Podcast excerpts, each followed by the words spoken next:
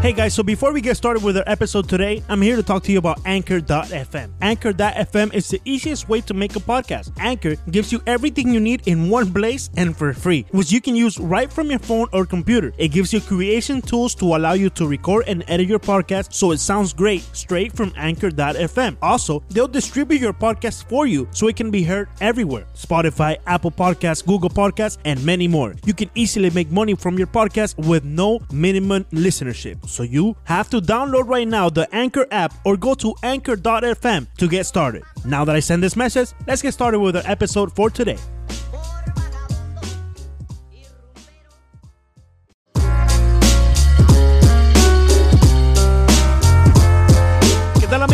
Bienvenidos a otro episodio más de 5 razones. Este ya es el episodio 48. El episodio Pablo Sandoval, el Kung Fu Panda, si estuviese en la voz de Ricardo Montes de Oca, que no va a estar con nosotros en este episodio. Tampoco va a estar con nosotros Alejandro Villegas. Pero tenemos al buen amigo Tony Capobianco con nosotros el día de hoy para llevarles un podcast donde vamos a estar hablando del pasado, el presente y el futuro de los Miami Marlins. Déjenme bienvenir aquí en inglés porque este es un podcast donde vamos a escuchar las entrevistas en español y hay otras entrevistas que vamos a escuchar en inglés con Tony Capobianco como ya lo presentaba al principio. Tony, welcome to Cinco Razones Podcast. This will be your second show uh, with us already, right? As the gringo of the hour. That's what Tony will always say, right?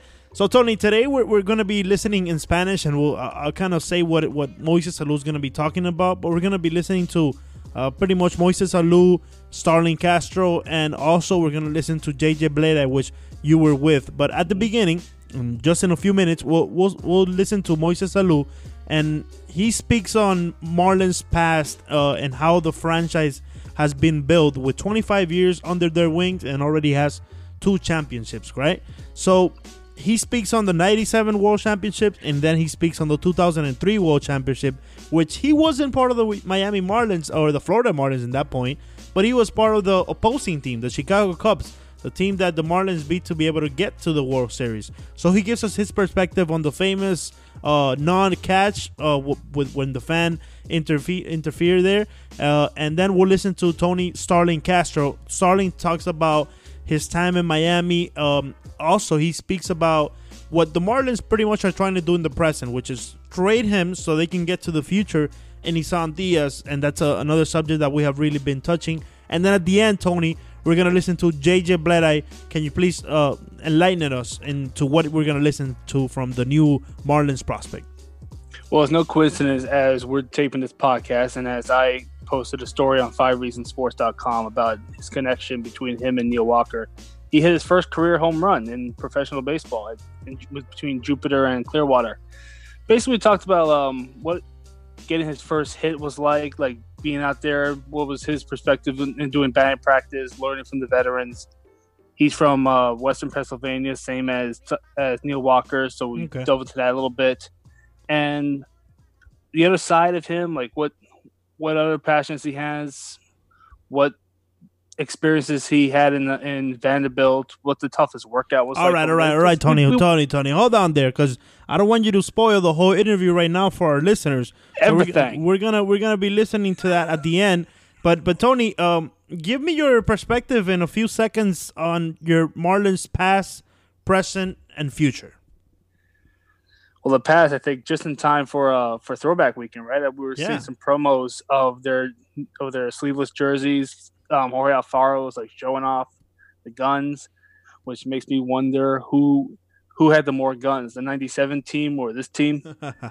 And It's it's it probably the I- I- '97 the team. wor- the only bad thing about these throwbacks is the fact that they are throwbacks. yeah, the fact that they're not the regular uniforms, right? But Yeah, I, like I think I think when whenever they do that, they started this last year, and I think they should keep doing this tradition. But last year, you saw the ticket sales go up during this weekend, just because the throwbacks were on. So I think that's a good point, Tony, that you make. Yeah, and I think it should be limited to just one weekend throughout the entire season. Like the Perhaps, yeah. The Milwaukee Brewers has their throwbacks every Friday. The Arizona Mhm. Diamondbacks break back the World Series purple. But don't you think it takes away from, from it takes away from it a little bit if you do it every weekend or every other day or or every Thursday? Uh, I think if you scheduled it, it takes away from what it really is. but I also think there's still, even if it's like a saturated version, it's still an improvement. I would say over the usual days because Yeah. you'll have like that one spike where like everyone shows up because they want to see them in in teal. Yeah. But if if everything else looks stale in comparison, doesn't help the bottom line. I think if you were to pick a day, it could be as random as like a Thursday, which is not of a guaranteed home day because, for example, with the Diamondbacks, they do theirs on Thursdays. September doesn't. There's no Thursday home games in September. The last Mhm. day will be in August Yeah. or you could do it. So if you did it on like a Friday, like the Brewers did, or say a Teal Tuesday, there's still room for to Sí, sí. expand. I actually think that would help on days that you don't expect attendance. Ahí Tony nos comentó un poco sobre el Throwback Weekend, que a pesar eh, de los Marlins no usar esa camisa diariamente o con un calendario, Tony nos comenta que deberían usarlo más allá de un solo fin de semana. Yo también pienso que deberían implementar algo, pero también pienso que quizás le quita un poco. Tony, uh, we're going to get started here with Moises Salou. After we're done with him, you tell me about your Marlins present, and then we'll, ta- we'll talk about the Marlins future. Moises Salou here with Cinco Razones Podcast. Moisés Alú con nosotros desde el Marlins Park. Moisés, eh, que posee un poco de la historia de los Miami Marlins, comenzando en el 1997 cuando te hiciste campeón con este equipo. Moisés, gracias por estar con nosotros aquí. Y háblanos un poco de tu rol ahora con los Padres de San Diego y de esa historia del 97, de lo más que recuerdas. Bueno, eh, con el equipo de San Diego estoy aquí del 2015. Eh, mi título en el equipo es eh, asesor de desarrollo, eh, Special Assistant de desarrollo. Eh, pero yo hago, como que dice, toda la función de todo y de nada, Eh, ya que paso la mayor tiempo en la República Dominicana, pero cuando regreso aquí, como hago todo, estoy con el equipo de Grande Liga, como ven ahora, eh, voy a la Liga Menores, paso tiempo con el equipo en la Dominica Summer League, eh, y me dan participación en muchísimas cosas de asesoría y, y de todo eh, respecto al equipo de Grande y de respecto a la Liga Menores también sobre que, mal- que, que- que no le pudiera decir que no que la mejor eh, experiencia de mi carrera fue ganar una serie mundial aquí todo sueño de un jugador es ganar campeonatos eh, y el 97 fue algo maravilloso todo ¿entiendes? desde el, desde el principio eh, yo recuerdo que yo era gente libre que quería venir a este equipo y Recuerdo que eh, yo estaba- habían firmado ya muchísima gente libre. Yo pensaba que no había espacio o dinero para traerme para acá y gracias a Dios me trajeron. Y fue como un sueño hecho realidad, jugar con un sinnúmero de excelentes personas, excelentes jugadores y llegar hasta el final y ganar la Serie Mundial y de la manera que la ganamos, un séptimo juego, un extra inning. Eh, todo fue bello, la, celebración, lo- los parades que tuvimos en Hialeah, en el pueblo del Delta, todo fue excelente, así que fue una excelente experiencia. Cada vez que vengo a Miami, que vengo mucho, y más si vengo al estadio, eh, el recibimiento que me dan los empleados, que todavía hay empleados desde 1997, me hace sentir muy bien. Moisés, tú tienes historia con los Miami Marlins, como te comentaba, tanto a favor como en contra. Recordemos un poco ese 2003, ese momento de frustración donde pensabas que tenías ese out y sé que probablemente has hablado mucho de esto, pero desde nuestro punto de vista local, ¿cómo has eh, sabido eh, irte un poco más allá de ese momento y cómo lo recuerdas ahora? Bueno, es imposible no recordarlo porque todos los días alguien me, me pregunta me habla de, de ese momento, eh, que en realidad fue, ya después que pasó, para mí, todo el mundo recuerda yo bien incómodo eh, porque yo sabía eh, que tenía esa bola ahí eh, y viene el fanático y le metió la mano, pero eso no tiene, hay muchísimos rumores por ahí que yo dije que no la atrapaba, que pero de verdad sí, y, pero después que pasó eso ya yo me concentré en el partido y nosotros tuvimos la oportunidad, si Alex González co- cogía ese, ese roletazo ahí de que hubiese sido otra historia. Eh, pero lamentablemente son cosas de béisbol, ¿entiendes? un fanático, cualquiera hace un error, cualquiera, eh, pero lamentablemente yo pienso que ha sido, la gente le ha dado más, ah, eh, atención de lo, de lo, que en realidad merece. Eh, sí cambió el partido, pues yo cojo esa bola ahí, eh, son dos outs en el octavo inning. Y nadie en base. Luis Castillo terminó terminando cogiendo la base por bola y después vino, le hicieron ocho carreras después de eso. Pero eso es algo que lamentablemente va a tener que oír por el resto de mi carrera. Se parece un poco a la historia de Bill Buckner, que en paz descanse, que todo el mundo lo recuerda por el rolling que se le fue. A mí ahora me recuerdan por el FAO que no pude coger. No, te puedo certificar que aquí en la ciudad de Miami eh, te recordamos mucho más por aquella campaña del 97 que por ese error que quizás en Chicago recuerden tanto. Pero Moisés, hablemos un poco sobre el béisbol actual y, esos cambios que están eh, surgiendo ¿Cómo tú los ves? ¿Cómo tú ves que, posiblemente en algún momento se pueda robar la primera base? O que ya la zona de strike no sea lo que eh, estamos tradicionalmente acostumbrados.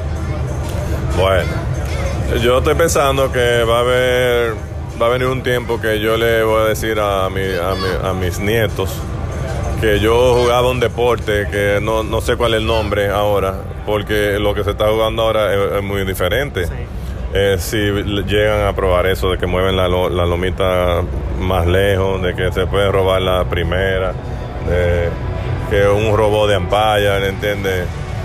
Ya a mí mismo con el cambio de que uno no puede tirársele duro al segunda base, eso es algo que, si yo hubiese estado jugando ahora a mí me hubiese molestado muchísimo, porque a veces uno le daba un pelotazo y no se la quería desquitar con, con, el segunda o el shortstop del otro equipo.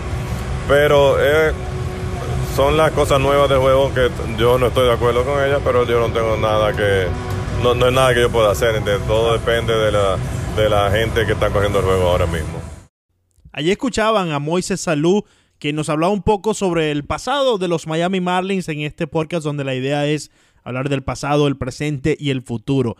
Estoy acompañado con el popular Tony Capobianco. Tony, let's talk about the Marlins present, would we?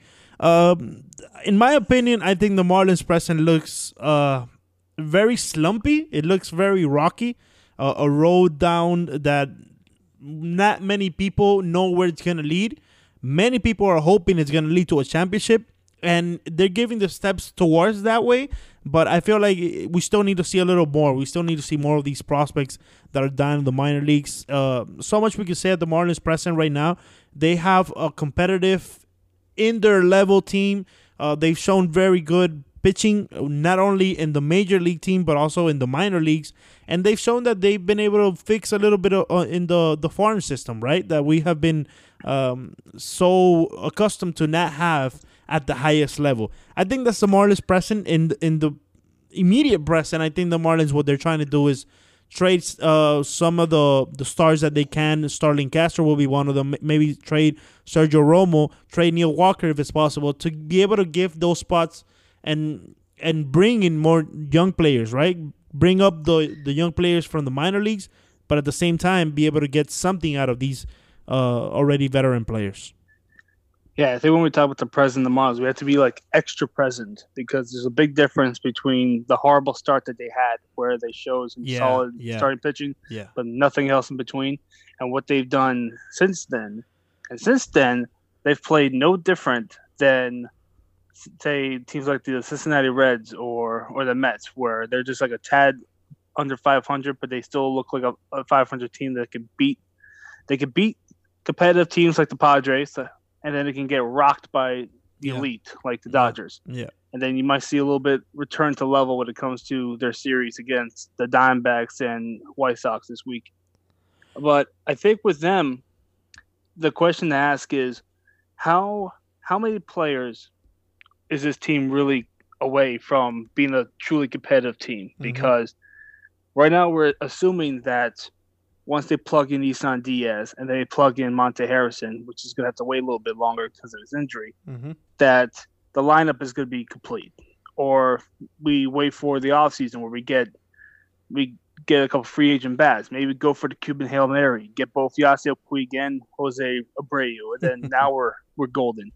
Yeah, but y Tony hace un buen punto, Tony. Let me just translate real quick before we move on to uh, the, the future of the Miami Marlins. Um, Tony tocaba un punto muy interesante y él se hace una pregunta. Él dice, ¿Cuántos jugadores más se necesita para que este equipo ya llegue a su nivel competitivo máximo que tanto ha prometido la organización?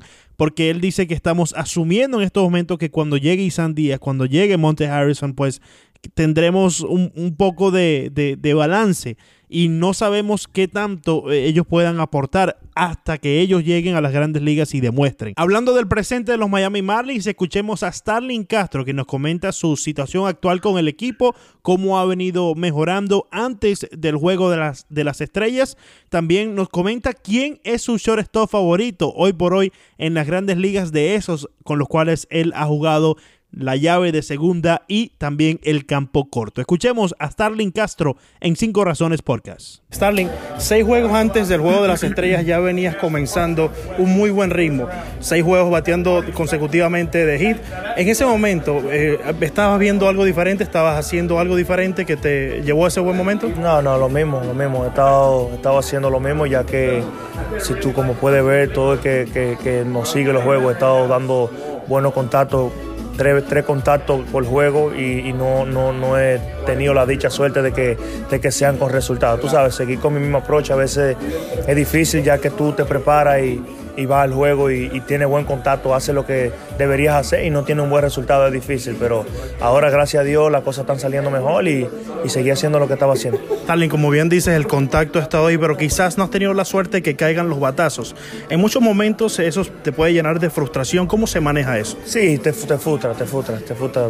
Definitivamente sí, ya que cuando tú viene al terreno, te prepara, hace lo que fundamentalmente tiene que hacer todos los días, va al terreno, te siente bien, te siente enfocado, te enfoca para dar lo mejor de ti, hace todo lo que cae en tu mano y no tiene resultado. A veces es frustrante, pero siempre la, pelota tiene su alta y su baja y, y, siempre, por eso siempre hay dos, dos mitades, la primera mitad y la segunda mitad, a veces la primera mitad es buena, a veces la segunda mitad es regular, etcétera. Siempre el, el béisbol tiene, tiene un balance, especialmente yo que ya vengo haciéndolo por muchos años, ¿sabes?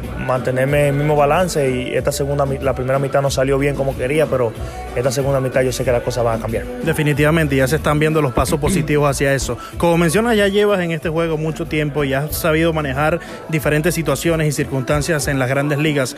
¿Cómo eh, se maneja, Starling, la motivación en una temporada tan larga? Mantenerse enfocado, mantenerse enfocado, venir, venir todos los días a, a dar lo mejor de ti, eso es lo que te motiva. Es una familia que te apoya.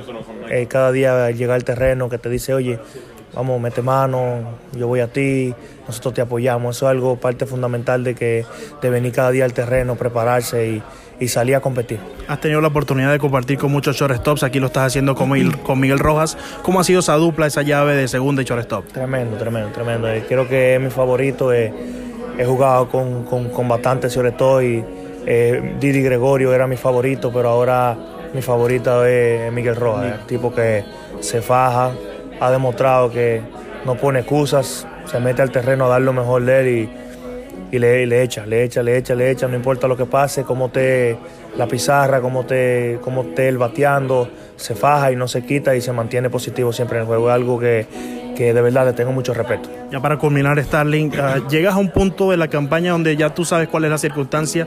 ¿Cómo se maneja esa posible llamada que en cualquier momento pueda llegar, que algún equipo pueda adquirirte para así reforzarse de cara a la postemporada?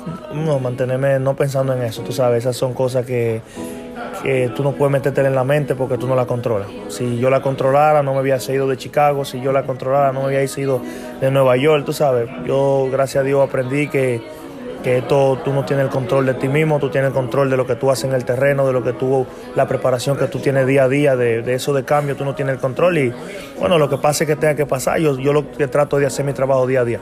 Tony, let's move on here to the futures, the Marlins future with JJ Bleday, which you spoke to in his first, I think it was his first uh, game that you were there, right?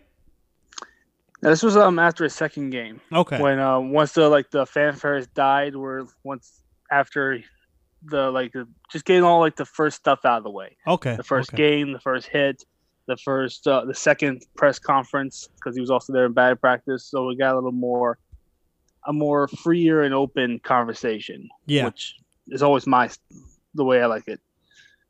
And I guess this is like the first time you get to actually get to know Bleday instead of just him being like this like towering, monstrous yet boyish looking prospect who can jack home runs over to uh, the upper deck during batting practice, you get to see a little more human side of him.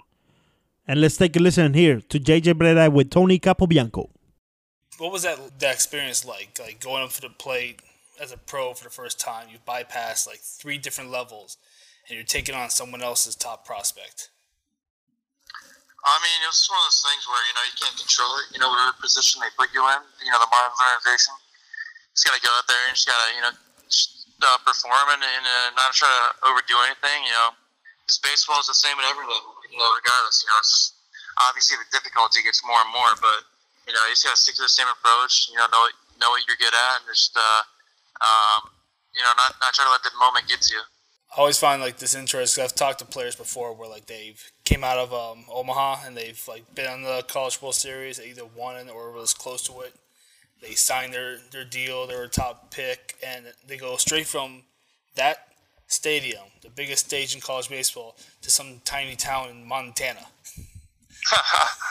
yeah, that's that's not ideal. But you know, it's one of those things like I was saying, you can't control. You know, wherever you go, you got to go, and it's the same game. Even though you know you're gonna have fans, or you're gonna have fans where you know the games are packed, and then where games are not. So you know, it's one of those things where you know it's fun regardless, and you know you just gotta embrace that because it, it's funny, and at the same time it's fun, and you know it's just um, it's just it's just great to, to learn from it and be a part of.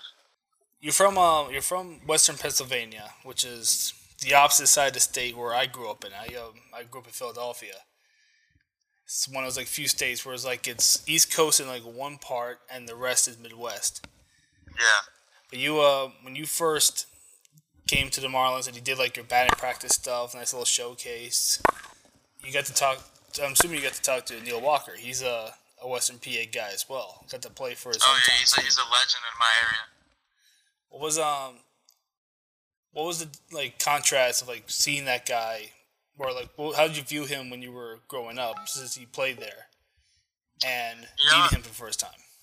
Yeah, I mean, well, to be honest with you, I, I saw him coming home. Him and his wife were coming home from Arizona from Joel Hanrahan's wedding. He was a closer for the Pirates at the time, and I was at like a baseball factory um, showcase that my brother was attending, and we all went down there, or we all went out there for vacation. So he was on our flight back home to Pittsburgh, we all got our picture taken with him. And, and when I saw him uh, on the field when I was taking pregame BP with them, I was talking to him about that. He's like, "Hey, yeah, man, I thought you looked familiar, but." You know, I couldn't tell if he was being serious or if he was just, you know, trying to be nice. But it was um it's crazy how that comes around and to have him you know I mean like I said you know he's a legend in Pennsylvania he, you know he's won state titles both in baseball and football at Pine Richland and that's probably one of the biggest levels in high school in Pennsylvania in terms of you know quad A or or five A and six A but yeah he's a good role model great player and it was just crazy to share that share that with him. Now one thing I found interesting well, when you were doing batting practices was A, you're bigger than half the players on the team. and that includes Cesar. And most and you were hitting home runs to like the upper deck. I've gone weeks, day, like months, just waiting for a home run. Yeah. And you're just like launching that stuff back and forth. Like how was so from your perspective, how was that um that experience like being there for being able to do oh, stuff like it's that. It's awesome. It's awesome. You know, when you can ever uh, take BP in a you know a, a big league ballpark, it's something special, and it's something you always got to take in. And to uh, to be able to do that with the, the team that drafted you, um, it's it's even more special because you know. Um, obviously, you know you're not trying to hit a home run. You're just trying to put a ball in play and not swing and miss because you didn't take any warm up swings. But you're just trying to, you know, um, have a good time, ask questions, meet meet the team, meet the meet the staff, you know, uh, and yeah, it's just a dream come true. That's the best way to sum it up. Did you get any advice from them that was like that actually was like of substance that like stuck to you? It's it's a little bit of both. You know, it's um, you know, a lot of it's cliches, but at the same time, the cliches matter. You know, they, they mean a lot. And um, I'd say the best thing I took away was just time management. And you know, in terms of you know, you're always going to have time with family and friends and when they come and watch you play and all that, but make sure you are a little bit of selfish with staying back in routine and getting back to the middle in terms of playing baseball because you know that's your primary objective. And yeah, of course, you can always be around your your parents and your family and your loved ones, but Um, you know, th- there's always time for that, but then you gotta you gotta make sure you know you put some time into the craft and the quality that you want to perform on the field. I'd say that's the best best advice I, I got when I was there. For someone like who's like grown to your size, why um why did baseball become your path? Uh, it kind of just um, happened and developed as I got older. You know, it's something I always loved, and you know, the more you, the more you get better at it, the more you you want to invest time in. Uh, you see yourself having a future in it, and I think at a, at a young age, you know, everyone wants to be a big leaguer, and um, you know, there's some that just say it, and there's some that you know really want to do it. You know, I was I was one of those kids that always dreamed about you know playing there, and wanted to make it, but you know, col- the college route was the route I chose, and thought I needed to develop more in order to get where I wanted to be. And you know, uh, I'd say that's the main thing. It's just uh, uh, the main thing was allowing myself to get an education from it, and at a, at a high school, at a high level school, and um, to be able to win and develop there is, is even better. That comes with it. So kind of just developed and allowed me to have other opportunities, and then finally took off. What's the what's the other side of you? Like something outside of like sports, like a different interest or passion. Yeah, no, I, I, play guitar, play piano. Um, I love music, you know, like not, not in a specific genre. Uh, it all depends on the mood and the vibe, you know, that's happening. But, uh, you know, just hang out with friends, play video games every now and then. Uh, you know, play the show, play FIFA. Um, you know, try to, try to beat some teammates in FIFA. That was JJ Bleday. Finally, a first round pick you can actually root for. Now that Yeah. he's we got like a someone who's got a fast track to the majors. It seems like I he's going to be here pretty fast, right, Tony? Yeah, I- I, I- he- starts this quickly. If he if he dominates like the next two this month, which is like one week, and then goes crazy, goes real well in August. He he goes Blade on on Yeah, if right? he goes full day on August, you can probably see him start like um, a good chance where he can start again next year or yeah. start in Double A, and then by then you might have him next year ready to go. You know, I, I really think what what's gonna happen with him this year is he's gonna probably finish the season in in uh, High A in Jupiter, the Hammerheads, and then he's gonna head to the Arizona Fall League, and then once he gets done with the Arizona Fall League, he's gonna be invited to spring training next year and probably start off the year in Double A, and then from there he's gonna go straight to the big leagues. I don't think this is a guy he goes to Triple A. I don't think he needs to step uh, a foot in AAA. I think this guy is, is pretty much ready. I think what what he needs to get used to mostly is getting the feel of the wood back completely. But you got to remember at the same time, these guys they play in the Cape Cod League every year, so they already have that talent coming with the the wood bat. They already get used to it. But it's just time now to get used to faster pitching. It's just time now to get used to the bus rides, the daily grind it takes to be a professional baseball player. And I think he, he's on the right track of, of learning that real fast. And and by that point, he he's gonna get to the big league probably September next year.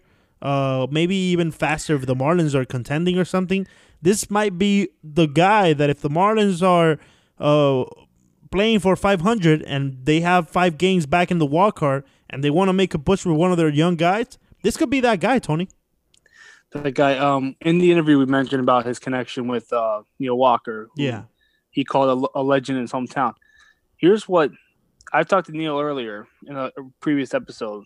What Neil said about him was just from judging from batting practice. that He's got short swings, some good Yeah. hands. He can. Yeah. He's got the. It's a rare combination of power with contact skills, being able to hit for contact and having that ball like hit go over the yard Yeah. if what he says is true about this guy. Now I don't know about straight to the Arizona Fall League. I think that there's there's little precedent of someone going straight to the draft to the Arizona Fall League immediately. But since he's already been rated as high in the in the top prospect list as he is currently, that that is a possibility. Yeah. Definitely. Definitely. I mean, we're, but we're kind of treating this kid like like he's like a one's like um Cuban free agents where we just got this guy. We expect him to be to be a hit immediately. We just give him some time in the ma- in the minors. Yeah. Like it's almost like he, he's on the same track as say Yasiel Puig. I think I think Tony, we're we're on the the right side of the history if we could say right now that the Marlins appear to be ready pretty soon, and nobody even thought about that. I don't think people really thought that the Marlins could be ready pretty soon, and Uh, you did a great job there on that interview with JJ Bleday. It's nice to have you here in Cinco Razones podcast. Tony Capobianco joining us today because Alejandro got married on Saturday. Whenever you're listening to this, it doesn't matter. So it was on Saturday. Today is Monday. no damn And- invite. And, and he didn't get an invite, Tony, but he, he's still recovering from that. And Ricardo Montes de Oca, I don't know what he's doing. But thank you, Tony, for being with us here today. My pleasure. Nos puedes seguir en todas las redes sociales, arroba 5 razones POD. Yo soy Leandro Soto y estaba Tony Capobianco. También puedes seguir a Ricardo Montes de Oca en arroba Ricardo E. Montes y Alejandro Villegas lo puedes seguir en arroba Alejandro VG32. Amigos, gracias por escuchar este episodio de 5 Razones Podcast. Si quieres apoyar este podcast, recuerda suscribirte en tu página preferida de podcast. Búscanos 5 Razones Podcast. En todas las redes sociales, Facebook, Twitter, Instagram, arroba 5 razones POD.